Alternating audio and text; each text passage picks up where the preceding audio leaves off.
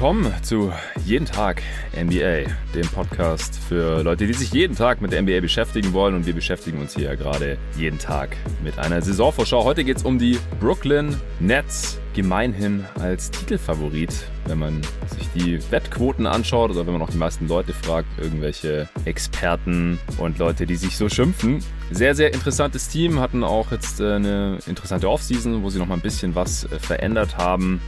Aber seit dem James Harden Trade äh, haben sie ja eigentlich auch ein Start-Trio zur Verfügung, das schon für ziemlich viele Siege in der Regular Season und Postseason reichen sollte, wenn dann alle drei mal am Start sind. Und es sieht mal wieder danach aus, als könnte das nicht unbedingt gewährleistet sein jetzt hier für die kommende Saison. Um das alles zu besprechen und zu analysieren, prognostizieren, habe ich selbstverständlich mal wieder den Pascal Giedler am Start heute. Hey Pascal. Ja, grüß dich Jonathan. Alles gut? Jo, freut mich, dass du mal wieder am Start bist hier. Wir haben ja jetzt auch schon länger nicht mehr aufgenommen. Dein Kollege Timo vom Klatsch Podcast von CTB äh, hat sich ja auch schon die Ehre gegeben für die Miami Heat. Da habe ich schon gespoilert oder geteasert, dass ich auch mit dir hier bald das Vergnügen haben werde. Also richtig, richtig cool, dass man wieder geklappt hat. Die ganz alten äh, Go-To-Guys Wired-Veteranen-Hörer, die kenne ich noch von früher. Denn äh, du hast gerade auch schon gesagt, ey, wir haben schon 2014 über die Brooklyn Nets in dem Preview aufgenommen. Lang, lang ist her. Ja, und was für eine Entwicklung. Also ich weiß noch, dass wir über irgendwelche abgespaceden Trades geredet haben, über Hoffnungsschimmer, über, ich weiß gar nicht, äh, mit Dennis Spillmann damals auch noch irgendwie über Gestalten wie äh, Dwight Howard und warum ich immer noch Dwight Howard in Charlotte äh, schön finde. Das war auch im Rahmen von einem äh, Netz äh, oder irgendwie Trade Review äh. Das war auch, also so krass. Also ich habe mir das mal so angeguckt im Archiv, wo ich überall äh, zu Gast war und was da für äh, Produkte bei rauskamen. Das ist schon ja, das ist schon eine wilde Fahrt gewesen, im wahrsten Sinne des Wortes. Ja, genau. Also ich glaube, nach der 2013-14er Saison, da war ja noch Jason Kidd, ja. Head Coach, der mittlerweile schon äh, zwei Teams weiter ist. Man hatte ja da diesen äh, Trade gemacht für Pierce, KG und so. Wir haben auch gerade off-air vor der Aufnahme kurz drüber gequatscht, äh, in welchen Arenen wir schon so waren. Und dann äh, habe ich kurz erwähnt, dass ich auch schon in Brooklyn mal bei einem Spiel war. Und das war witzigerweise auch in der Saison 2014. Und äh, ja, das war halt noch ein ganz anderes Team. Joe Johnson war da noch da auch. Ja, ISO Joe. Äh, Brooke Lopez. Ja, genau. Und dann äh, sind die Nets ja erstmal, die hatten keine Picks, waren, waren schlecht und konnten trotzdem nicht hochdraften, weil die Picks dann halt leider zu den Celtics gingen. Äh, lang, lang ist es her. Du hast dich hier trotzdem Jahr für Jahr mit mir durch die Previews gekämpft. Ähm, auch vor zwei Jahren dann bei jeden Tag NBA. Letztes Jahr gab es ja keine 30 einzelnen Previews. Äh, da haben wir dann quasi mal ausgesetzt. Aber ich freue mich, dass es mal wieder klappt hier. Ja, gleichfalls. Und die Nets stehen jetzt auch an einem ganz anderen Punkt. Äh, vor zwei Jahren bei der Preview haben wir uns auch ausführlich drüber unterhalten. Da waren KD und Kyrie im Sommer zu den Nets gekommen und äh, hast du damals deine Meinung zu hier im Pod gesagt. Du bist ja auch in der interessanten Situation, dass du eigentlich äh, KD-Hater bist und Nets-Fan. Ja, das, das ist äh, der Struggle, ja eine üble Kombination natürlich. Ich habe mir dann auch euren Pod angehört nach dem James Harden Trade äh, trotzdem äh, darfst du gerne nochmal zusammenfassen und auch so für die Hörer, wie es dir jetzt gerade als äh, langjähriger Netzfan geht in der Situation des Teams. Ja, ich muss sagen, das ist halt ultra krass auch. Du hast jetzt auch von äh, Zeiten gesprochen, wo irgendwie auch so ein defensiver Fokus da war und man teilweise so Throwback-Spiele hatte. Also äh, die Saison, wo ich das erste Mal zum Beispiel in dem Barclays Center war, das war gegen die Grizzlies damals und äh, da waren, glaube ich, insgesamt in dem Spiel irgendwie 170 Punkte gefallen. Also da, darauf will ich hinaus. So die 170, die werden die Nets in dieser Saison wahrscheinlich nicht alleine äh, schaffen. Aber äh, ja, je nachdem, wer da der Gegner Wenn es ein Team schafft, wahrscheinlich die Nets. Ja. ja, also es ist halt, äh, ja, ich bin jetzt in einem Stadium, wo ich sage, es ist wahrscheinlich angebracht, jetzt auch mal den Skeptiker hinter mir zu lassen, weil das konnte ich ja auch immer ganz gut, dass ich äh, bei Teams, mhm. die ich äh, ja schon favorisiere, allen voran natürlich die Nets, dass ich da immer sehr, sehr, sehr skeptisch am Start war. Und ich habe wenig gefunden, was mich jetzt wirklich auch für die kommende Saison äh, skeptisch äh, stimmen lässt. Über ein, zwei ja, personelle Sachen müssen wir auf jeden Fall noch reden. Da gibt's ja noch ja. ein bisschen Fragezeichen, aber alles in allem ist es einfach ja ein unfassbar krasses Team auf dem Papier. So, das, das lässt sich einfach nicht äh, kleinreden. Ja. Und ja. Das schauen wir uns gleich noch im Detail an. Vorher gibt's mal wieder den Hinweis, dass wir hier einen Sponsor drin haben in dieser Folge. Und zwar ist es wieder die NBA selbst. Ich darf mich jetzt auch offiziell NBA Ambassador schimpfen, äh, denn äh, ich darf hier den NBA League Pass bewerben. Also wenn ihr eine Möglichkeit sucht und den League Pass noch nicht habt, dann äh, gibt's eigentlich gar keine andere Möglichkeit, alle Spiele von zum Beispiel den Brooklyn Nets zu sehen, live oder on demand jetzt in der kommenden Saison. Da gibt's einen Team Pass. Ansonsten, wenn ihr alle Spiele von allen Teams sehen können wollt, ich glaube nicht, dass irgendjemand zeitlich hinbekommt, sich wirklich alle reinzuziehen, aber äh, wenn ihr die Möglichkeit haben wollt, live und on demand alle Spiele anzuschauen, dann geht es auch nur über den League Pass und äh, wenn ihr euch den Premium Pass gönnen wollt, wie ich das auch schon seit vielen Jahren tue, dann habt ihr noch ein paar coole und nützliche Features, wie ich finde. Ihr könnt euch den Kommentator selbst auswählen, wer euch da am besten gefällt, heim, auswärts oder die National TV Guys. Äh, teilweise gibt sogar noch andere in anderen Sprachen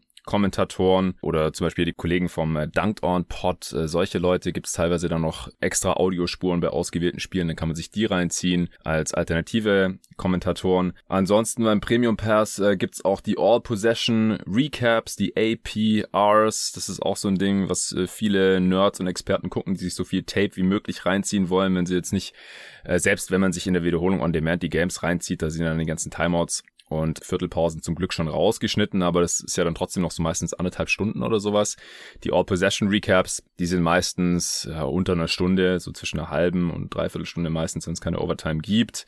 Und da sind dann halt wirklich nur die Possessions drin, der Ballvortrag ist auch schon mit rausgeschnitten. Dann kann man halt sehen, was jedes Team in jedem Angriff, in jeder Possession eben gemacht hat, so quasi im Schnelldurchlauf. Das ist ganz cool. Und äh, was auch nicht zu beachten ist, ist, dass man auf zwei Geräten gleichzeitig streamen kann. Also entweder mit einem Kumpel teilen, dann ist der Aufpreis dann natürlich auch, tut nicht mehr so sehr weh beim Premium Pass. Äh, oder ihr könnt auf zwei Geräten gleichzeitig schauen. Gibt es auch irgendwelche Freaks, ich selber kann es nicht. Ich kann mich nur auf ein Spiel konzentrieren, aber ich äh, habe schon gehört, dass manche Leute Leute dann irgendwie auf dem Handy und auf dem Fernseher irgendwie gleichzeitig was laufen lassen wollen. Ihr könnt NBA TV gucken mit dem League Pass. Äh, ihr könnt euch die Finals der letzten 20 Jahre, glaube ich, auch noch reinziehen, äh, wenn ihr jetzt nicht so auf Preseason steht, irgendwie die Zeit bis zur Regular Season noch totschlagen wollt. Also der League Pass, ich äh, nutze ihn seit, boah, ich glaube jetzt seit 13 Jahren oder 14 Jahren, echt schon eine halbe Ewigkeit. Ähm, und ich kann es nur empfehlen. Also wenn ihr noch nicht nutzt, dann gerne über meinen Promo-Link, mein Affiliate-Link. Äh, Würde mich sehr freuen, wenn ihr den nutzen würdet. Dann äh, kommt das auch hier diesem Podcast-Projekt zugute. Den findet ihr wie immer in der Beschreibung dieses Podcasts. Und neben dem äh, Luka Doncic Jersey, das ich auf Instagram verlosen werde, also gerne unter jeden Tag NBA auschecken und die Augen offen halten, äh, kann ich auch noch ein dieser League Passes für die kommende Saison raushauen äh, und verlosen. Äh, also einfach auf Instagram folgen, dann bekommt ihr das auf jeden Fall mit. Äh, vielen Dank dafür. Das war's auch schon. Und jetzt kommen wir zu den Brooklyn Nets, die kommende Saison, was wir da so erwarten. In der Offseason, da äh, hat er in allererster Linie Kevin Durant auch verlängert. Das äh, sichert natürlich die Franchise langfristig ab. Jetzt stehen gerade noch Verlängerungen für Harden und Kyrie im Raum. Bei Harden ist es halt so, es lohnt sich finanziell zum jetzigen Zeitpunkt für ihn nicht so wirklich oder er kann halt 60 Millionen mehr verdienen, wenn er noch bis zur nächsten Offseason wartet mit der Verlängerung. Bei Kyrie ist das nicht der Fall. Da ist eher die Frage, wollen die Nets ihn zum jetzigen Zeitpunkt verlängern? Denn er hat keinen Bock, sich impfen zu lassen und das ist ein äh, großes Problem. Nicht nur allgemein, sondern auch vor allem in der NBA und da vor allem, wenn man für die Nets spielt äh, in New York, wo man dann weder trainieren noch spielen darf und dann äh, fehlt man halt schon mal automatisch für einen Großteil der jetzt anstehenden Saison. Da quatschen wir auf jeden Fall auch noch gleich drüber. Dann ähm, konnte man ein paar eigene Free Agents halten, das ist auch ziemlich günstig. Black Griffin, Bruce Brown Jr. für die äh, Qualifying Offer. Dann hat man Paddy Mills noch eingesagt. Marcus Aldridge ist zurück. Freut mich persönlich, äh, dass seine Herzprobleme anscheinend nicht so schlimm sind. Äh, hat der letzte Saison, während der Saison dann schon seine Karriere erstmal pausieren müssen, wie wir jetzt wissen. Damals war es, sah es eigentlich eher so aus, als könnte er nie wieder spielen, ist jetzt zurück. Man hat Javon Carter gegen äh, Landry Shamet tauschen können mit meinen Phoenix Suns. Äh, man hat sich zwei Rookies in der ersten Runde reingetradet. Daron Sharp kam da mit Javon Carter eben rüber, das ist der Pick der Suns gewesen. Man hat selbst Cam Thomas gepickt. DeAndre Jordan hat man jetzt doch noch gedumpt, obwohl er Homie von Durant und Kyrie ist. Also einiges passiert. Im Endeffekt war man auch schon vor der Offseason höchstwahrscheinlich Contender und äh, Titelfavorit für die jetzt kommende Saison. Jetzt wahrscheinlich erst recht. Aber wer startet denn jetzt überhaupt? Pascal, was denkst du, wie sieht die Starting Five aus? Äh, normalerweise wäre jetzt so das erste Preseason-Game ein guter Indikator gewesen, aber mhm. darüber sprechen wir nicht, weil das war, das war Vogelwild. Ähm, ja. Und ich denke, das war auch so ein bisschen so, hier, beweis dich. Äh, hier hast du mal eine Chance, spiel dich in die Rotation. Weil im mhm. Grunde sind ja die Big Three, die dürfte gesetzt sein. Das ist klar. Also wenn, ja, wenn Kyrie zur Verfügung steht, darüber sprechen wir gleich im Detail, dann mhm. ist das Kyrie, James Harden, KD. Joe Harris dürfte gesetzt sein. Und dann hat man hm, auf den, auf der größten, nominell größten Position dann äh, die absolute, äh, ja, Qual der Wahl mit den ganzen Veterans, äh, plus halt Nick Claxton, der sich halt auch in der vergangenen Saison in seinen, ja, limitierten Minuten doch aber schon äh, empfohlen hat als sehr ähm, versatiler Big Man, äh, gerade in der Defensive, wo es ja bei den Nets dann auch äh, extrem gehakt hat, gerade nach dem James Harden Trade insbesondere. Jo. Und ja, deswegen, also ich würde aber sagen, ich habe mir das äh, halt mal so rausgeschrieben, gesetzt im Fall, dass äh, Kyrie halt zur Verfügung stellt, Kyrie, James Harden, KD, Joe Harris und ich persönlich bin ja so ein bisschen Paul Millsap Fanboy. Ja, den habe ich gerade vergessen zu erwähnen, der kommt ja, auch zum Minimum. Ja, genau. Ja. Noch und ein Ex-All-Star. Richtig. Richtig. Und ja, auch wenn er letzte Saison sicherlich nicht seine beste Saison äh, gespielt hat, seitdem er die, seitdem er aus dem Rookie-Vertrag quasi raus ist, äh, da äh, braucht man sicherlich nicht viel schönreden, aber prinzipiell ist das halt so, so ein Typ, der natürlich so einem All-Star-Ensemble schon ganz gut tut. Mhm. Eben weil er äh, mit seiner, äh, ja, mit seiner Vielseitigkeit und eben der Tatsache, dass er nicht unbedingt den Ball äh, in der Hand, in der Hand braucht, aber dann gleichzeitig auch was damit anstellen könnte in der Theorie. Also er mhm ist theoretisch noch ein vernünftiger Shooter und er ist auch jemand, der, dem man im High Post den Ball geben kann und der vielleicht dann auch mal was machen kann. Mm, ja. Und man muss dazu sagen, er war und ist wahrscheinlich auch immer noch der beste Defender von all diesen Ex-All-Stars und All-Stars. Genau, ja. Und deswegen ist es halt so für mich, äh, wenn nicht in der Starting Five, dann auf jeden Fall äh, sollte er irgendwie den Weg äh, hoffentlich in die äh, Closing finden. Hm, ja, das ist auf jeden Fall interessant. Ich denke, wir sollten halt auch drüber sprechen, falls Kyrie jetzt irgendwie echt mal alle Home Games und die Spiele gegen die Knicks äh, schon mal fehlt. Wer dann da für ihn startet und wie das halt die restliche Rotation dann noch beeinflusst. Was hältst du von der ganzen Kyrie Irving Geschichte? Denkst du, der lässt sich jetzt noch impfen oder ist der Zug schon abgefahren? Ich sag mal so, da gibt's sicherlich eine Meinung, die man vertreten muss und das sieht man ja jetzt auch auf Twitter. Twitter ist ja auch äh, ein Stück weit sehr äh, politisch oder moralisch gefärbt und ich finde das auch äh, mhm. voll okay und im Grunde habe ich gar keine konträre Meinung. Ich finde, vielleicht ist jetzt so eine Saison-Preview äh, der falsche Ort, um über, über Impfzwänge in Anführungsstrichen zu sprechen. So, dass ja, hau raus, hau raus. Also ich, ich bin da voll dafür. Ja, Muss dich so, nicht zurückhalten. Ich, nee, ey, ich, ich halte mich nicht zurück. Ich glaube halt nur, dass da äh, haben wir auch in NBA Deutschland ganz viele Leute, die äh, die diesen Drang dazu sehr viel mehr verspüren als ich. Ich kann ja einfach nur sagen, und da weiß ich auch äh, von dir und dafür auch nochmal nachträgliches Shoutout. Ich fand immer, dass, äh, dass du da auch mit Arne zusammen so sehr reflektiert auch mit in, in der ganzen Zeit warst und hast auch mal so gesagt, so ey, nur weil es vielleicht erlaubt ist oder gerade halt eben nicht verboten ist, äh, Five on Five auf dem Freiplatz zu zocken, mhm. dass man da eben nicht mit äh, Fremden in Anführungsstrichen äh, den nahen Körperkontakt äh, suchen soll. Und deswegen, mhm. also ich supporte das alles. Ich äh, bin selbst geimpft, ich bin fürs Impfen. Ich denke aber auch so, dass, dass Kyrie, der ein sehr, sehr, sehr eigenwilliger Mensch ist, dass der sich wahrscheinlich eher von solchen Meinungen ähm, nicht überzeugen lässt, sondern eher dass äh, quasi Wind in seinen Segeln ist, es eben nicht zu tun. Ja. Wo man dann aber auf jeden Fall oder wo er wahrscheinlich auch drüber nachdenken wird, ist, äh, dass er irgendwie 380.000 oder so pro Game ja, verliert. Pro Spiel. Insane, und das muss man sich mal reinziehen. Also wenn er das wirklich macht, und ich will das, es klingt jetzt richtig affig, wenn ich das sage, aber wenn er das wirklich macht und dieses Opfer in Anführungsstrichen bringt, dann kann ich das irgendwie auf irgendeine gewisse Art und Weise dann sogar respektieren.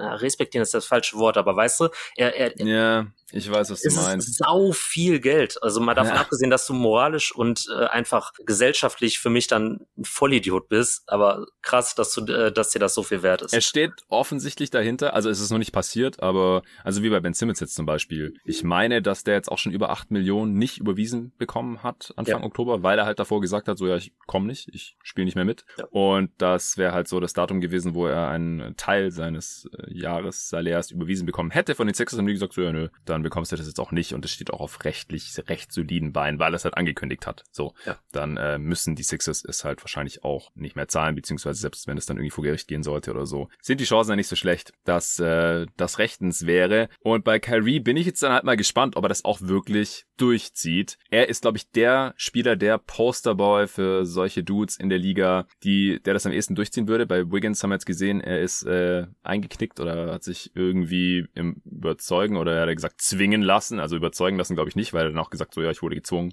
und äh, hat sich dafür quasi fast entschuldigt. Und ich habe auch noch gedacht, also geht's noch? Äh, keine Ahnung, was bei dem äh, falsch läuft, aber also ich, ich kann es auch nur noch mal wiederholen. So, das, das geht einfach gar nicht klar. So 90 Prozent der Liga sind jetzt geimpft. Checkt die Fakten. Was ist daran so schwer zu verstehen? Ich fand es schockierend, wie sich der ein oder andere Spieler da jetzt auch drüber geäußert hat. So, ja, ich mache meinen eigenen Research und so. Ey. Ja, Bradley Beal allen ja, voran. Überlasst den Research doch bitte Leuten, die das professionell machen und die sich damit auch auskennen. Und da, da gibt's doch mittlerweile auch einfach nichts mehr zu diskutieren. Das ist doch nicht so fucking kompliziert, Mann. Zwingen können weder die Nets noch die NBA ihn letztendlich. Davon gehe ich aus. Aber es wundert halt auch überhaupt nicht. Also ich habe ja selbst beim Top 30 Spieler Podcast Projekt hier Kyrie Irving irgendwie so fünf, vier, fünf Plätze abgestraft. Genau wegen solcher Geschichten, weil halt immer irgendwie sowas ist. Das war auch ein bisschen kontrovers. Da haben auch auf Twitter Leute geschrieben, so, ey, Kyrie, nicht in Top 20 kann er nicht sein. Ja doch, wenn es um den Spieler geht, den ich als besten Spieler in meinem Team haben möchte für die nächste Saison, da hat bei mir Kyrie Irving halt in der Top 20 nichts verloren, weil er kommt wieder mit sowas um die Ecke. Das, das kann man ja mittlerweile eigentlich schon einplanen. Äh, er ist halt so anti alles Mögliche, teilweise nachvollziehbar, Stichwort Bürgerrechte, aber teilweise halt auch, wie gesagt, einfach nicht so besonders empfänglich für Fakten. Also jemand, der schon mal öffentlich hinterfragt hat, ob die Erde rund ist, da muss es einen halt auch nicht wundern, dass er jetzt halt ein Anti-Wechsel ist und diese harte Stance fährt und damit natürlich auch sein Team massiv gefährdet, weil ob ein Kyrie Irving am Start ist oder nicht, das macht halt schon einen Unterschied, halt spätestens in den Playoffs. Ich glaube, in der Regular Season ist es jetzt gar nicht so super tragisch.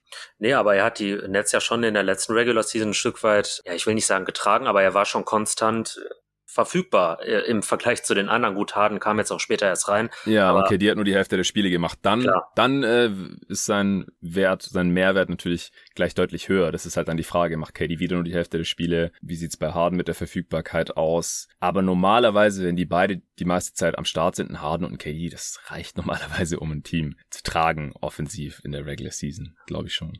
Auf jeden Fall. Zumin zumal James Harden ja auch quasi kein Problem damit hat, äh, ein Spiel aufzubauen und aufzuziehen und scoren zu können. Also das haben wir ja auch schon äh, nach dem Trade irgendwie besprochen. Also ich bin eigentlich nicht so der Meinung, dass, äh, ja, wie heißt diese Fraktion, äh, there's only one ball, äh, diese Leute, die da sagen, so, so Leute Ach können ja. nicht zusammenspielen, ne? Nach dem Trade, ja, ja, ey, komm. Das ist ja schon, also reden wild. wir nicht mehr drüber, aber... Wo sind die jetzt eigentlich? Ich weiß nicht. Ich habe nie wieder was von denen gehört. das hat vielleicht seine Gründe, wer weiß. Ja.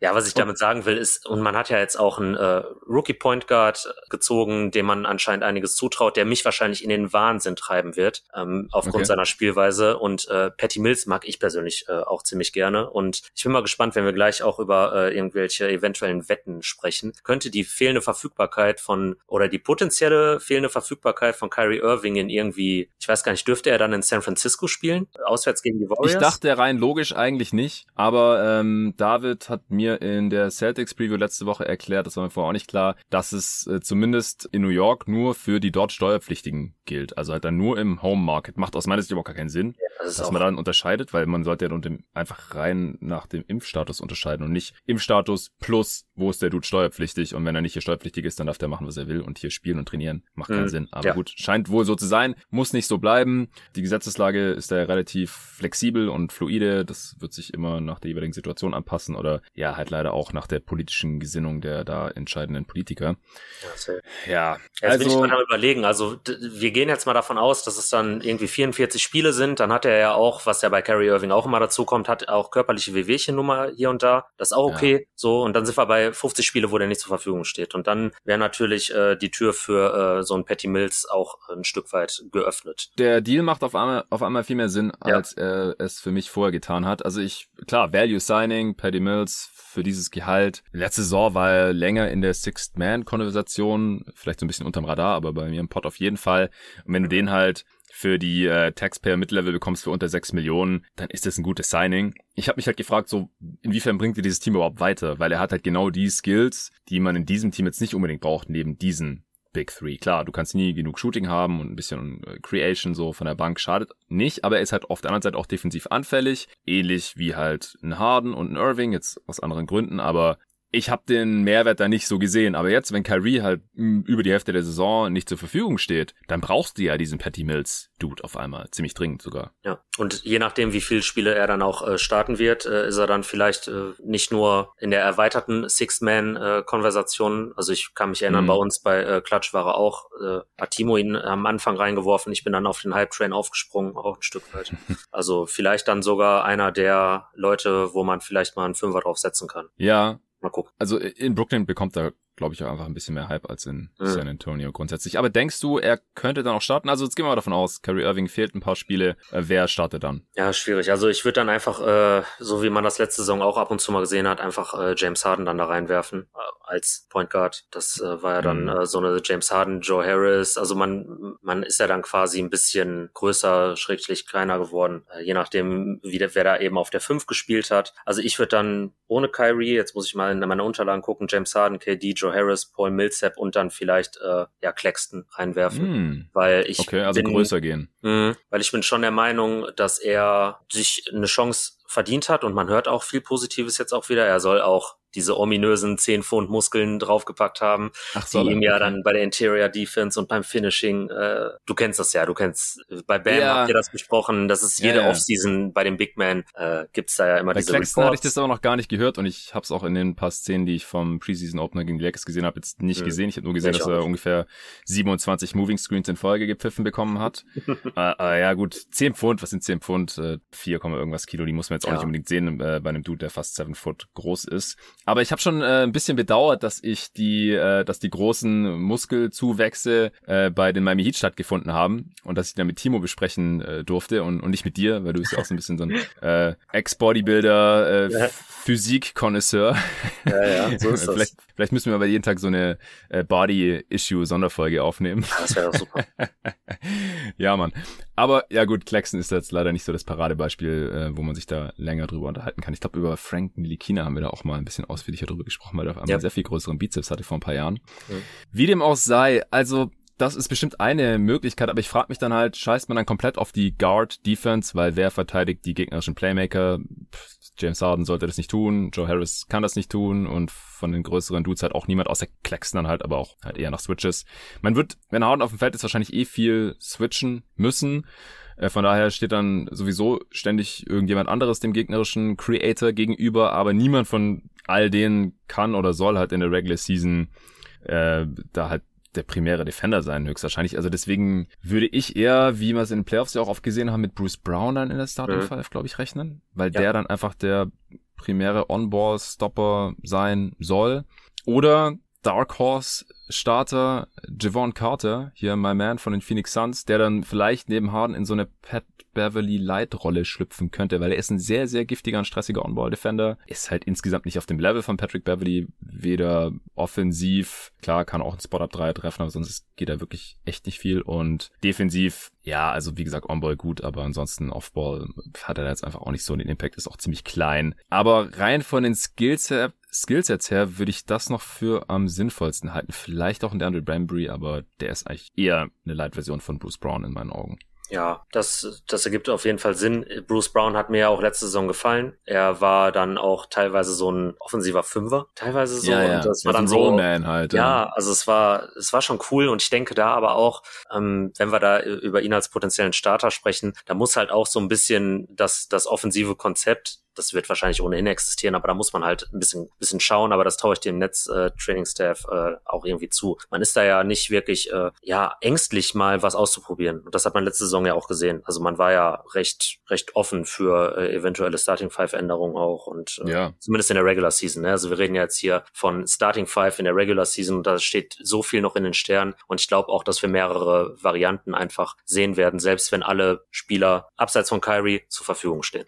Ja, das glaube ich auch. Also da haben wir auch gesehen, dass Steve Nash nicht zimperlich, letzte Saison ja auch eher notgedrungen, weil Sean Marks den Kader da auch ordentlich durchrotiert hat. Zum einen natürlich durch den Harden Trade, dann hat man halt ewig noch irgendwelche passenden Defender gesucht oder Spieler, die den Kader irgendwie abrunden können, die dann auch immer direkt Rotationsminuten bekommen haben. Da haben wir gesehen, okay, das passt nicht so, wieder aussortiert.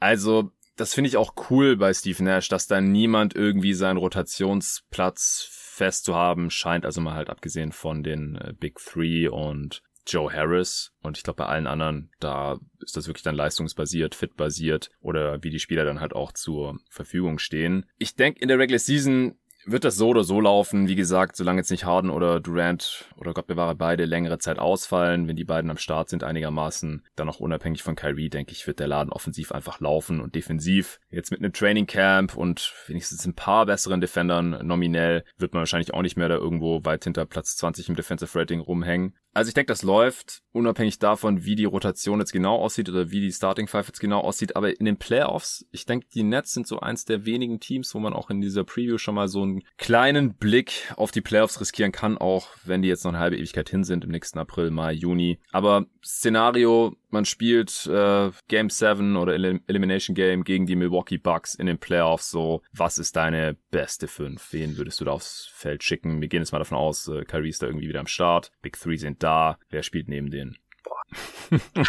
das ist eine Herausforderung, weil ja. Das ist das ist halt so das Ding. Du kannst jetzt natürlich, äh, so wie du das ja äh, teilweise auch versucht hast, so einfach sagen, äh, wir gehen in einen Shootout und das ist dann auch völlig cool für mich. Ähm, also diese, diese, diese, auch die Sachen mit, mit, mit Blake, die, die habe ich immer noch nicht so ganz gepeilt, was ich jetzt auch von Blake in, in dieser Saison erwarten kann. Vielleicht ist er dann sogar jemand, den ich je nach, nach Matchup, nach Situation draufstellen würde. Ich weiß es ehrlich gesagt äh, da nicht. Ich bin da immer noch unschlüssig, aber ich finde. Hat ja auch schon ganz gut funktioniert gegen genau. Milwaukee mit ihm. Genau, also, also die Big Three ist klar. Und Joe Harris, finde ich, eigentlich sollte auch irgendwie immer gesetzt sein. Bist du ein Fan von Joe Harris? Ja, Weil ich voll. musste da ja hart gegen unseren ja. Homie Torben argumentieren. Hast du gehört in der Redraft 2014? Ich hatte den an 10 und, und äh, Torben irgendwo an 17 oder so, hätte den erst genommen. Skandalös. Also da, äh, Torben ist ja eh ohnehin mal ähm, zum Bierchen bei mir eingeladen. Ich glaube, da müssen wir nochmal drüber sprechen.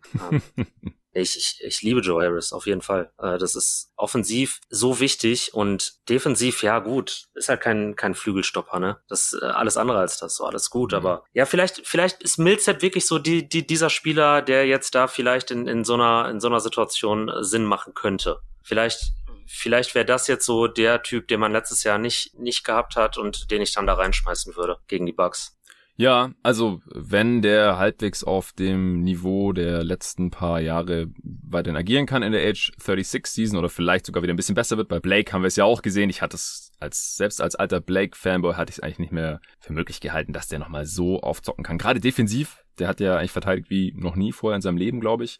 Klar, die offensive Rolle war auch noch nie so klein wie in seinem Leben vorher und dann hat man da vielleicht auch noch ein paar mehr Körner über.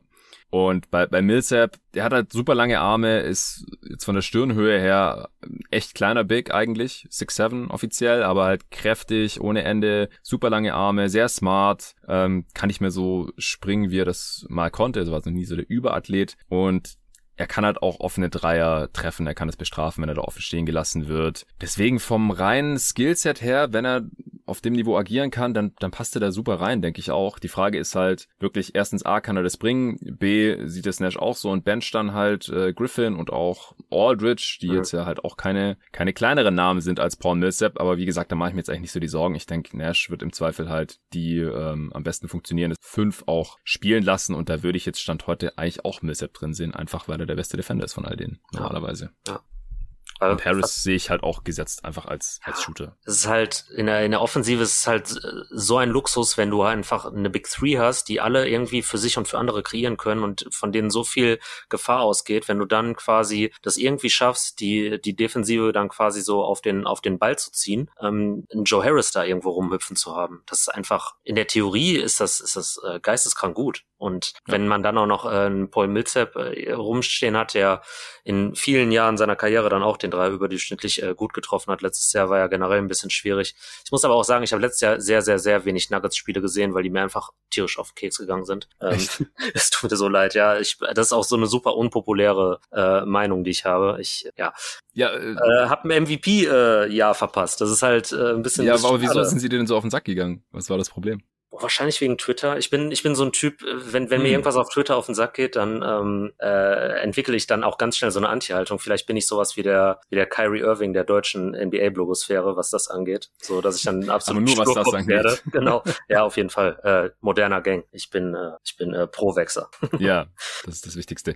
Ja, letzte Saison, also ich, ich habe dann schon relativ viele Nuggets gesehen und dann vor allem natürlich auch in den Playoffs, da sah Millsap halt teilweise schon auch relativ alt aus. Aber Wie gesagt, ich kann mir schon vorstellen, dass es in Brooklyn noch mal ein bisschen besser aussehen könnte. Ich halte eigentlich auch viel von ihm. Ich hätte ihn mir zum Beispiel auch bei den Suns lieber als äh, Javel McGee gewünscht als Backup Big. Aber gut, in Brooklyn ist wahrscheinlich die Titelchance auch noch mal ein bisschen höher. Siehst du einen Breakout-Kandidaten in Brooklyn? Ja, eben aufgrund dessen, dass man in der Defensive wahrscheinlich äh, viel äh, switchen muss auch dann, äh, war Claxton, ich sage den Namen jetzt nochmal sehr gerne, in seiner limitierten mhm. Spielzeit letztes Jahr da auf jeden Fall derjenige, bei dem es einfach wirklich signifikant auffällig war, dass wenn er dann äh, als, als Big auf, auf der Platte stand, da äh, definitiv einen guten Job gemacht hat, was sich auch äh, statistisch belegen lässt. Ich habe die genauen Zahlen nicht. Das ist, ähm, hat Kevin O'Connor mit irgendeinem äh, Second Spectrum Stat mal untermauert, irgendwie, ich glaube, 0,77 ja. Points per Possession weniger. Also es ist jetzt auch Zahlenspielerei bei der Sample Size mhm. äh, ein Stück weit. Und vor allen Dingen, das ist ja immer auch so Vergleich, wer stand vorher da auf der Platte. Ne? Das ist ja bei On-Off-Werten ja, ja. So, deswegen, also da äh, interpretiere ich noch nicht allzu viel rein, aber ich denke, dass er dann auch jemand sein kann, dessen, dessen Skillset dem Team in bestimmten Situationen einfach helfen kann und vielleicht findet er dann irgendwie dann auch eine, eine defensive Rolle und äh, spielt sich in Steve Nashs Herz und äh, deswegen würde ich ihn am ehesten, glaube ich, nehmen. Weißt ja, du, ob du noch einen auf dem Schirm hast? Nee, also Claxton, wenn er, also letztes Jahr hat er auch einfach Covid dann gehabt und ist dann ein bisschen abgefallen und allgemein, das Team hat einfach unendlich viele Bigs, von denen nicht so viele nebeneinander spielen kann, wahrscheinlich in der modernen NBA. Und allein deswegen läuft halt ein bisschen Gefahr, da hinten runterzufallen, auch aufgrund mangelnder Erfahrung und so. Aber wenn er einen Schritt nach vorne macht, dann ist er der beste Defender, also auch besser als äh, Millsap, ist, ist er jetzt schon. Und dann, wenn er allgemein halt äh, konstanter wird und vielleicht wirklich ein bisschen kräftiger geworden ist, dann ist er da auch ein ganz, ganz heißer Kandidat. Erstens für ein Breakout und dann aber auch eventuell für die beste 5. Ich habe jetzt gerade nochmal geschaut bei Clean the Glass, äh, wenn sein On-Off-Wert in der Defense war im 98. Percentile ligaweit. Das war schon ziemlich krass. Also Defense war um 11,5 Punkte besser mit Nicholas Claxton auf dem Feld. Auch hier der Kollege Julius Schubert, der hat sich auch schon dazu hinreißen lassen, jetzt an mehreren Stellen zu sagen, er ist sich sehr sicher, dass Nicholas Claxton mal Defensive Player of the Year gewinnen wird in seiner Karriere. Also so gut ist er da und so gute Ansätze hat er da jetzt auch schon mehrfach gezeigt, dass man, dass es jetzt nicht vermessen ist, denke ich. Deswegen, ja, er ist, er ist schon so der offensichtliche Kandidat, denke ich auch. Ja, das wie würde ich auch sagen, aber äh, ja? Spielstil dann jetzt oder äh, wie würdest du weitermachen? Weil ich habe jetzt schon so viel vorweggenommen. Äh, ja, also es, ist, es sind fließende Übergänge, jetzt, das ist gar kein Thema. Ich denke, die Rotation haben wir jetzt auf jeden Fall ausführlichst besprochen. Ja, was gibt's zum Spielstil zu sagen? Ich habe jetzt auch schon mehrmals gesagt, dass man mit Harden auf dem Feld eigentlich nur switcht. Das haben wir die letzte Saison eigentlich vorwiegend gemacht. Denkst du, da ändert sich vielleicht irgendwas? Nee, deswegen, also ich finde, dass wir das da schon viel vorweggenommen haben. Ich kann es mir ähm, schwer vorstellen. Und äh, ja. Da frage ich mich nur, ob Aldridge tatsächlich switchen soll, weil das sehe ich halt überhaupt nicht. Oder ob der dann halt gegen Harden gestaggert wird, dass die einfach nie zusammen auf dem Feld sind und wenn Aldridge drauf ist, dass man dann halt nicht switcht, sondern klassische Drop spielt oder mhm. vielleicht sogar Zone. Mhm. Das könnte ja. ich mir halt schon irgendwie vorstellen. Ja, ja gut, aber wir reden ja wahrscheinlich bei, bei Spielstil primär dann eben von dieser, von dieser Best Five und von, ähm, von den Minuten, mhm. die jetzt nicht Bench Unit ja, ja. Äh, ist, weil auch da äh, wird denn, in, wenn die Big Three sitzt, dann wird das auch wahrscheinlich also man ist irgendwie schon relativ tief dafür, dass man halt so einen äh, starpotenten Kader hat, meiner Meinung nach. Mhm. Aber dann hat man halt von der Bank eben so einen so einen Patty Mills oder vielleicht dann auch einen Cam Thomas. Ich habe keine Ahnung, was ich äh, was ich ihm zutrauen soll als Rookie, aber der wird wahrscheinlich Chancen bekommen und äh, ich glaube, der kennt keinen schlechten Wurf und dann gucken wir mal, was äh, was da so geht. Ähm, also ja, gerade ohne Kyrie, glaube ich auch, ja. Cam Thomas wird wahrscheinlich ein paar Minuten bekommen und wenn der Minuten bekommt, dann nimmt er sich seine Würfe. Also der Typ, der jagt sich auch einfach hoch und bisher muss man ja auch sagen, Summer League und äh, jetzt auch eine Preseason ja. ist es ja auch einigermaßen gerechtfertigt. Also der Typ ist einfach ein, ein Scorer, ein Bucket-Getter oder, oder wie sagt man auch so schön, ein, äh, ein Hooper. Ja. er weiß, wo der Korb hängt, unabhängig vom, vom Umfeld von seinem Team. So, er nimmt die Würfe und trifft auch ausreichend viele davon, denke ich. Bucket Getter hat ihn Daron Sharp auch genannt und das ist dann für ah, mich ja. immer so eine, so eine Red Flag, äh, wenn, wenn ein Teamkollege das so sagt. Das ist halt immer so der, also der, so ein Spielertyp kann natürlich auch gewinnbringend für ein äh, Team sein, aber so bitte nicht in meinem. Das ist dann nicht fertig. Ich weiß einfach jetzt schon, Du bist kein Fan von dem Spielertyp. Nein, nein, nein, gar nicht. Ich war auch ein bisschen traurig, dass man ihn gepickt hat, aber ja, ich, ich werde mit ihm warm. Wen hättest du Liebe gehabt an der Stelle? Hast du dich äh, so tief in der Draft beschäftigen können dieses Jahr? Ja, ich, was Springer da noch verfügbar? Das muss ich überlegen. Nee, der ist an 25 zu den Sixers, oder? Boah, das, äh, gefragt. Ich schau mal kurz. Ja, also ich weiß, dass wir auf jeden Fall mit ähm, Dennis und Patrick Preis, also für Dennis von hm. Talking the Game und Patrick Preis, äh, schönen Gruß an der Stelle, Timo natürlich auch, ähm, in so einem äh, Discord-Call äh, ah, ja. waren und äh, da waren sehr, sehr viele What the fuck Momente und ja. Also ich Cam Thomas ah, doch, Cam Thomas ging einen vor Springer weg. Äh, Springer war an 28, genau, ich dachte, ich dachte, man kriegt ja, den. Ja, ja. Pick. Sorry. Ja, nee, alles gut. Also ich meine, ich, es war verdammt müde und ich war wirklich direkt, als äh, die erste Runde vorbei war, war ich auch sofort am Schlafen. Also das war so mehr schon im Halbschlaf. Äh, deswegen habe ich das selbst nicht mehr so auf dem Schirm gehabt. Und ja, ich bin da enttäuscht dann natürlich da, wo Springer dann letztendlich jetzt auch ist. das ist, das ist übrigens mein Number One äh, Goal oder das Mindestziel, das man erreichen muss. Man muss auf jeden Fall vor Philly landen. Irgendwie. Ja, sieht nicht so schlecht aus gerade, glaube ich. Sixers ja, Preview genau. kommt. Ähm, und Patrick Preis, mit dem gibt's ja auch noch eine Preview, kann ich ja schon mal verraten. Gibt's noch irgendwelche Stärken und Schwächen, die wir jetzt gar nicht besprochen haben? Ich glaube, ich glaube nicht. Nee, Oder hast du noch nee, ich denke nicht. Ich glaube, es ist relativ klar. Also beziehungsweise können wir noch mal ganz kurz drüber sprechen, wie gut dieses Team jetzt wirklich defensiv sein kann oder vielleicht halt auch nicht. Wie siehst denn du das? Also ich war da ja sehr skeptisch, ich war vielleicht so der Chef-Skeptiker in NBA Deutschland, was die äh, Playoff-Defense dieses Netzteams auch angeht. Ich durfte ja noch in der allerletzten Five, die erschienen ist, dazu eine Kolumne schreiben und mhm. ja, das äh, habe ich im Pod, glaube ich, schon so oft gesagt, aber für die für die neuen Hörer vielleicht nochmal. Es hat halt noch nie ein Team eine Championship gewonnen, dessen Regular Season Defense irgendwo in den 20ern rumgeeiert ist und es war bei den Nets halt so aus verschiedensten Gründen. Wie gesagt, Kader wurde immer durchrotiert, dann äh, das Spielermaterial da hat einfach auch nicht so viel mehr hergegeben. Und dann war halt mein Case so ein bisschen, da gibt's einen Grund für. So, das ist kein Zufall. Wenn du 16 Spiele in der Postseason gewinnst und vier Runden gewinnen möchtest gegen verschiedenste Gegner, dann muss die Defense halt auf jeden Fall überdurchschnittlich sein und in allermeisten Fällen brauchst du auch eine Top 10 Defense. Es gibt so zwei, drei Ausnahmen in den letzten 20 Jahren in der modernen NBA. Äh, da haben das Teams geschafft, aber das waren immer ausnahmslos ähm, Teams, die schon die Championship im Vorjahr gewonnen hatten, die dann halt in der Regular Season es ein bisschen äh, schleifen lassen haben, weil sie einfach wussten, ja gut, ob wir jetzt hier ein bisschen besser oder schlechter verteidigen in der Regular Season, das ist nicht so relevant. Wir können den äh, sprichwörtlichen Scheiter dann umlegen. Wir haben es schon gezeigt, wir wissen, wie das geht und in den Playoffs machen wir das dann auch wieder. Und dann hat es halt ja auch geklappt. Also wir sprechen hier wirklich nur von den Teams, die Champion geworden sind und die dann halt keine gute Defense hatten.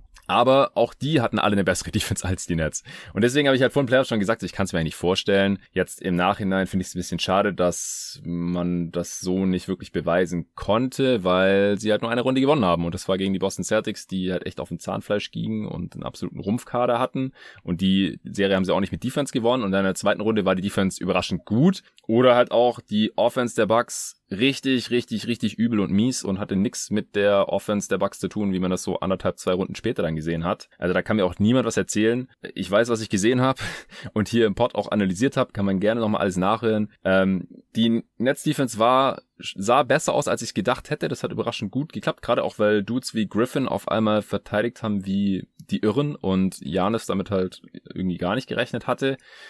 Aber ist vielleicht eine steile These, aber weil ich es nicht gesehen habe, bin ich mir halt immer noch nicht sicher, ob die Nets dann den Titel gewonnen hätten, wenn sie nicht diese ganzen Verletzungen gehabt hätten. Ich mag das sowieso nicht so gern, wenn man da einfach immer so flapsig sagt, ja, hier, wenn die, wenn Harden und Irving sich nicht verletzt hätten, dann wären die safe Champ geworden. Ja gut, fragt mal die Lakers-Fans, die sagen auch, wenn äh, LeBron nicht angeschlagen gewesen wäre, AD nicht verletzt gewesen wäre, wären die auch Champ geworden. Und dann haben wir es ja schon so, wer wäre dann Champ geworden? Kann nur einer von beiden geworden sein. Und das könnte man halt jedes Jahr sagen. In ein paar Jahren juckt es dann auch zum Glück keinen mehr. Aber lange Rede, kurzer Sinn. Dieses Team hatte eklatante Defizite in der Defense und ich finde halt auch, dass sie das jetzt in der Offseason nicht so stark adressiert haben, wie ich mir das gewünscht hätte. Wir haben jetzt über Millsap gesprochen. Wir haben über eine mögliche Verbesserung und größere Rolle von Claxton gesprochen. Bruce Brown ist noch da. Äh, mit Carter ist ein guter On-Ball-Defender da, der aber halt in Phoenix in den Playoffs auch keine große Rolle mehr gespielt hat, bis keine Rolle mehr gespielt hat, ehrlich gesagt. Äh, James Johnson ist da, der auch ein defensiver Body irgendwie ist, aber ob der da in diesem Frontcourt überhaupt großartig Minuten sieht, mal gucken. Also ich bin da immer noch ein bisschen skeptisch. Ich glaube, in der Regular Season ist es relativ egal, weil die Offense so gut sein wird. Man wird wahrscheinlich auch besser sein, einfach weil man besser eingespielt ist. Äh, und in den Playoffs, da würde ich dich jetzt halt mal fragen, wie, wie siehst du das? Wie siehst du die Netz-Defense da? Nicht wirklich besser und das hast du ja eigentlich auch schon äh, gut zusammengefasst. Also es gibt ja de facto Stand heute, siebter, zehnter, keinen Grund jetzt irgendwie äh, am defensiven Ende jetzt den großen Sprung in die Überdurchschnittlichkeit ja. zu erwarten.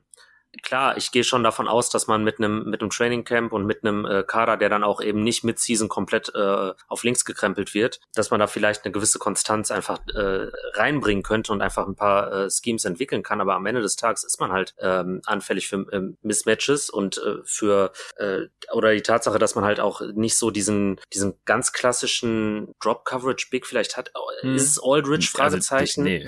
Äh, äh, der, so, der, der muss du, es verteidigen, weil er nichts anderes mehr verteidigen kann. Ja, aber genau. ist defensiv ja trotzdem schlecht. Also Genau, er ist ja hier der, äh, du siehst mich gerade in der Kamera, ja, äh, das ist ja so seine Dreier-Verteidigung, äh, ja, ja, ja, wenn er dann genau, so auf einen Spieler, man kennt die, die Videos von Tobi genau.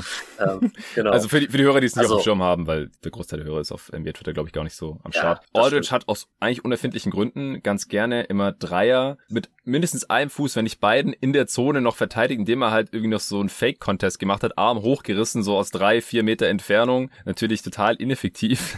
da gibt's die witzigsten Bilder, wie er halt echt so mit äh, vier, fünf Meter Abstand irgendwie denkt, er kann da noch einen Dreier contesten. Das ist echt ja. wild gewesen. Ja.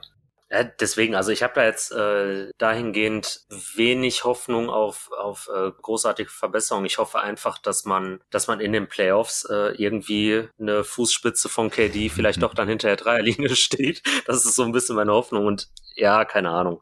Es wäre es wäre aber mal cool und das hat man auch in verschiedensten Sportarten mal gesehen, auch in Basketball. Ne? Also wir haben jetzt auch mal gesehen, wie äh, wie ein äh, 16. Äh, oder ein an 16 geranktes Team äh, die Nummer 1 bei äh, der March Madness mal besiegt hat. Also es sind einfach in den letzten Jahren auch Sachen passiert und dann solche äh, ja, Ausreißer klammer ich mich jetzt einfach an solche statistischen Ausreißer. Das ist dieses ja, Jahr irgendwie knapp. Ja. Aber es ist halt naja, nicht rational. Ich, ich glaube, man kann es schon rationalisieren, weil ich kann mir halt schon vorstellen, dass die Nets halt das erste Team sein werden, die das halt schaffen. Als nicht amtierender Champ mit einer durchschnittlichen Defense oder vielleicht sogar unterdurchschnittlichen Regular Season Defense dann trotzdem in den Playoffs 16 Mal zu gewinnen und Champ zu werden. Weil Einfach ja, über die Offense, Offense, genau. Einfach weil die Offense so gut ist ja. und weil es halt reicht, dass sie halt, äh, wie man immer so schön sagt, am Ende einen Punkt mehr gemacht haben als der Gegner ich muss das immer noch erst sehen, aber ich erkenne auf jeden Fall an, dass sie einer der Top-Favoriten sind. Ich sage jetzt nicht, die können das nicht gewinnen, einfach aufgrund dieses historischen Fakts. Ich finde das zum Beispiel bei den Nuggets, da bin ich noch eher skeptisch, aber selbst da habe ich auch gesagt, immer dieses leidige Nikola Jokic-Thema mit seinem defensiven Ceiling, dass halt das gesamte Team dann halt dieses defensive Ceiling hat und dass ich mir das auch nicht so wirklich vorstellen kann. Aber ich kann es nicht ausschließen in der heutigen NBA. Wäre jetzt irgendwie ironisch, wenn es gerade dann auch in der Saison passiert, wo er die äh, NBA die Defense, was das Regelwert angeht, wieder ein bisschen bevorteilen möchte, ja, dass man halt nicht mehr diese ganzen Bullshit-Fouls bekommt in der Offense ähm, und ich kann mir halt vorstellen, dass dadurch auch das Offensivrating ligaweit wieder ein bisschen runtergeht. Aber gerade wenn die Big Three am Start sind und wenn man dann halt irgendwie durchschnittlich verteidigt und die Rotation nur aus Spielern besteht, die äh, produktiv und effektiv sind, das gibt dieses Team halt schon her, dann können die, können die auf jeden Fall die Championship holen und dann sind sie halt das erste Team, dem das gelungen ist. Ja, absolut. Aber ich glaube, das ist äh, ein größeres Problem, als der ein oder andere hier auf dem Schirm hat, nach wie vor, denke ich. Ja.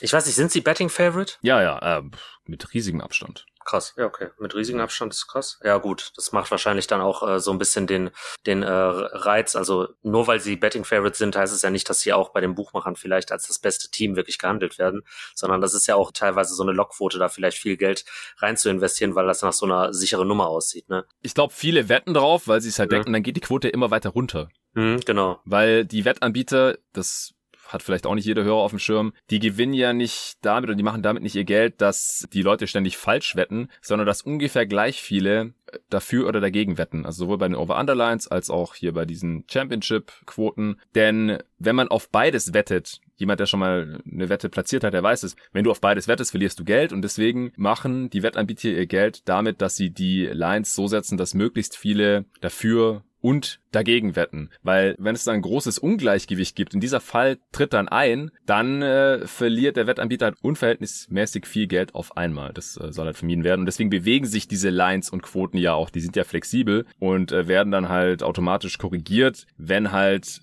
der Großteil der Leute, die wetten, nur auf eine Seite irgendwie gehen. Was ich, wenn alle aufs Over gehen bei einem Team, dann äh, geht halt die Line weiter nach oben damit das halt nicht mehr so attraktiv ist. Zum Beispiel, das können wir ja immer wieder beobachten.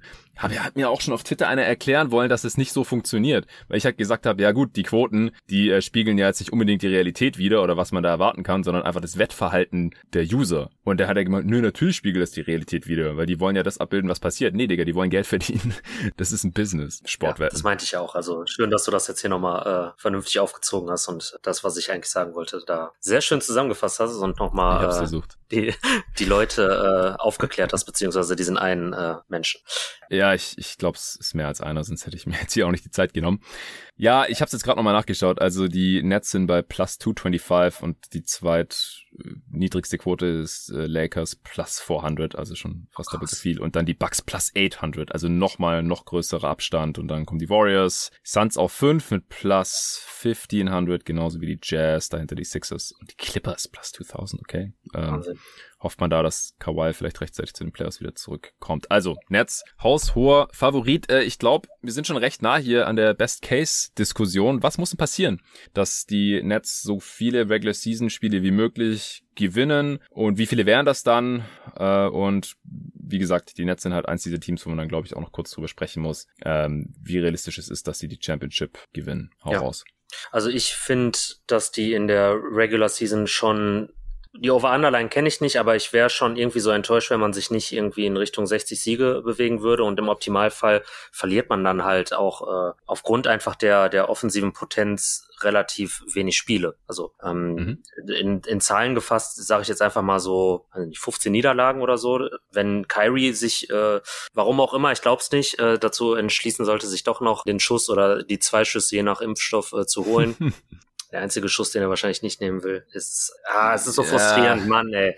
Ähm, und das D-Rating halt so ein bisschen sich in Richtung Durchschnitt bewegt, dann sind die Nets halt sauschwer zu schlagen. Also ja. sauschwer. Also 15 Niederlagen äh, heißt im Umkehrschluss 67 Siege im Best Case. Das kann schon gut sein. Also ja. 70 plus oder sowas Verrücktes sehe ich mhm. jetzt auch nicht unbedingt. Dafür ist die Regular Season wahrscheinlich nicht wichtig genug, diesen ganzen Dudes. Das passiert nicht aus Versehen. 70 plus Siege, da muss das Team dann schon sehr hart dafür pushen. Und ja. ich glaube, Harden und KD und auch Kyrie in geringerem Maße, die haben in ihrem Leben in der Regular Season genug Siege geholt, dass das dann nicht so super wichtig ist. Ja.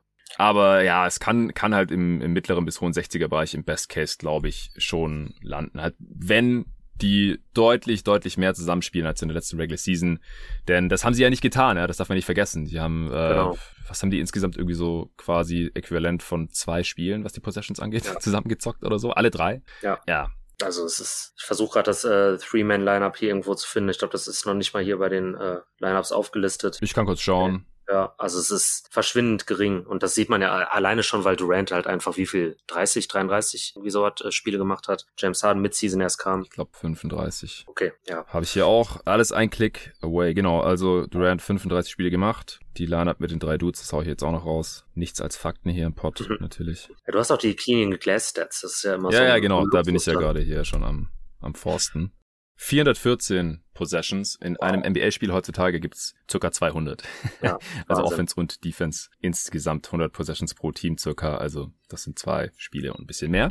Also wenn die dann durchspielen, passiert nicht. Aber mhm. ja, so das Äquivalent davon. Das wird mehr sein, selbst wenn Kyrie die, die mehr als die Hälfte der Spiele nicht macht. Das äh, glaube ich ganz fest.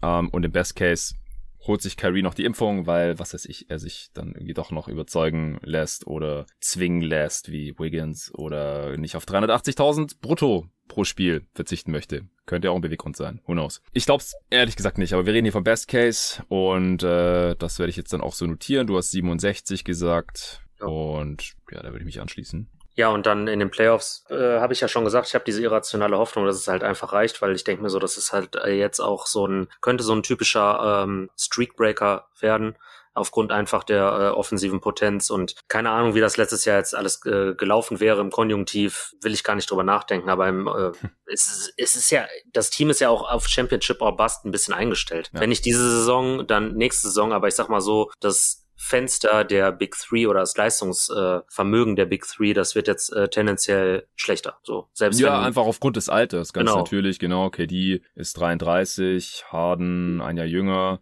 Kyrie ist noch keine 30, aber who knows, wie lange seine Karriere noch dauern wird. Er hat die Extension noch nicht unterschrieben mhm. und er hat schon mehrmals angedeutet, dass es Szenarien gibt, in denen er seine Basketball-Sneaker an den Nagel hängen würde. Zum Beispiel, wenn er getradet würde. Ähm, also der Typ ist unberechenbar. Ja. Keine Ahnung, wie lange noch zockt. Ja.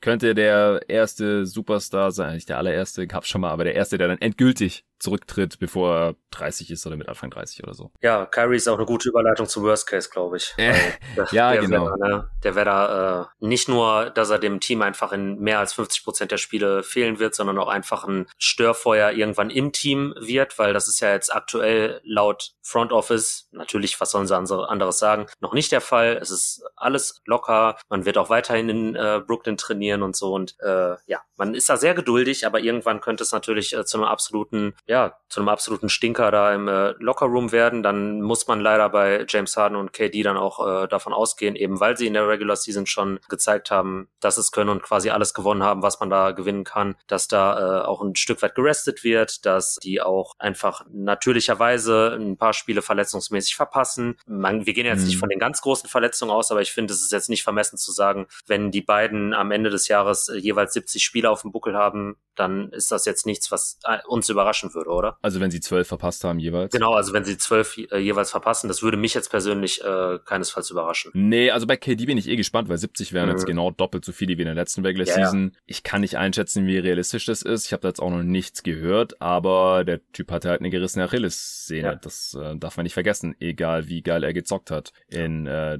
der Regular Season per Minute war er auch auf All-NBA MVP-Level und Playoffs war einfach nur krank. Da war er vielleicht der beste Spieler, zumindest mal bis Janis dann in den letzten paar Finalspielen absolut explodiert ist. Mhm. Das wird er höchstwahrscheinlich wieder zeigen können. Die Frage ist halt, wie oft. Ich glaube, deutlich öfter als 35 auch im Worst Case. Oder sagen wir mal so, letzte Regular Season war wahrscheinlich schon so der Worst Case. Ich meine, KD macht nicht mal die Hälfte der Spiele, Harden kommt spät dazu oder es gibt halt große Umwälzungen. Carter hat schon x-mal gesagt, Irving hat viele Spiele verpasst. Trotzdem hat man das Äquivalent von 54 Siegen geholt. Mhm. Also das ist für mich dann eigentlich so Worst Case oder so. Lass es vielleicht 52 sein oder sowas. Aber ich glaube, unter 50 auf gar keinen Fall. Hast du jetzt schon eine Zahl gesagt? Nee.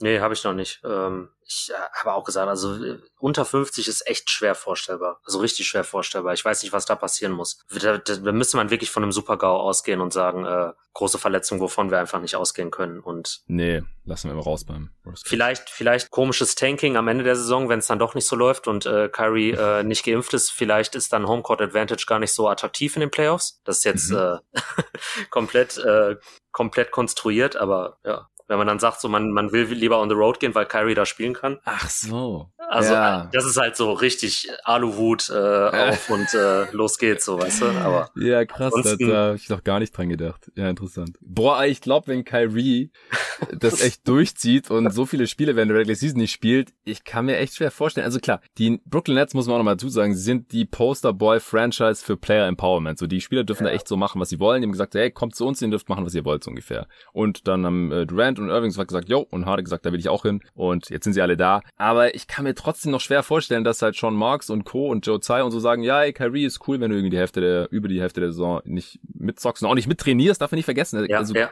auch kein Training. Ja. Nur auswärts. Aber dass sie dann sagen, ja gut, dann halt nur auswärts, alles cool. Und äh, ja, in Playoffs dann auch halt nur auswärts. Wird schon irgendwie passen so. Da glaube ich irgendwie nicht dran. Also äh, trotzdem, Regular Season Worst Case, auch wenn Kyrie echt viel fehlt, so viel fehlt wie Durant in der letzten Saison oder vielleicht sogar noch mehr. Ähm, ich ich glaube, das reicht einfach mit Ja. Harden und Durant, selbst wenn die dann ein paar Spiele fehlen für 52, sage ich. Habe ich eine Zahl gesagt? Ich wäre jetzt bei Nee. 54, also ich wäre bei diesem Äquivalent von letzter Saison gewesen, ja. Ja, passt. Ja, jetzt äh, Over Underline, du kennst sie noch nicht. Nee? 56,5 habe ich da gesehen. Weiß nicht, ob die jetzt sogar schon gesunken ist wegen der Kyrie Irving Situation. Kann ich gleich nochmal Hm. gegenchecken. Aber das Ja. ist ja nur knapp über unseren Worst Cases und 2,5 Siege über deinem Worst Case. Äh, Ja. Da müsstest du eigentlich easy drüber gehen, oder? Locker. Zumindest für die Regular Season. Ne? Ich weiß jetzt nicht, ob ich äh, auf äh, Champ gehen würde. Da äh, schmeckt mir die Milwaukee Bucks Quote ehrlich gesagt ein bisschen besser, aber ja. Ja, einfach weil sie fast viermal so hoch ist. Ja, genau. Nee, Line hat sich nicht bewegt. Sollte sie sich noch nach unten bewegen, dann äh, sollte man, glaube ich, erst recht einfach overgehen. Was ist jetzt deine finale Zahl? Ach, 60 klingt rund. So 60 mag ich.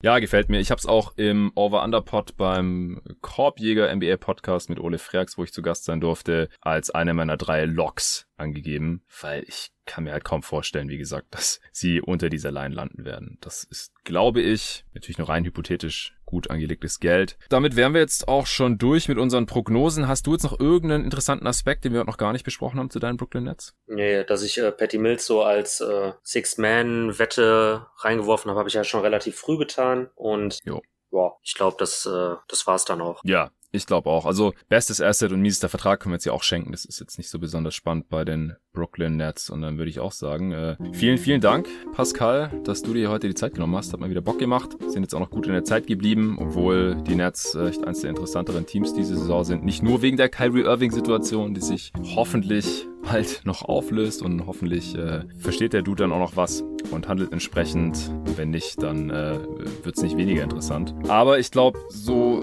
wirklich um die Wurst geht es dann halt auch erst in den Playoffs und äh, da wird dann auf jeden Fall sowieso nochmal gesondert hier ausführlich über die Brooklyn Nets gesprochen werden. Ich bin auf jeden Fall sehr, sehr gespannt. Äh, folgt auf jeden Fall Pascal, wenn es noch nicht tut, auf Twitter unter. Hau mal dein Handle nochmal raus. Ähm, gute Frage. Ich glaube, es Swappy CTB oder Pascal CTB. Ihr braucht mir nicht folgen, alles gut.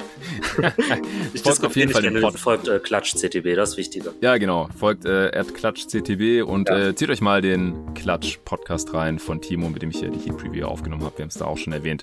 Und von äh, Pascal, wie gesagt, sehr, sehr unterhaltsamer NBA Talk im äh, Barbershop Talk Style. Kann ich nur empfehlen.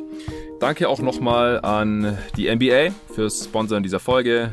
Holt euch gerne den League Pass über meinen Link, den ihr wie immer in der Beschreibung dieses Podcasts findet. Danke dafür und bis zur nächsten Preview. Ciao.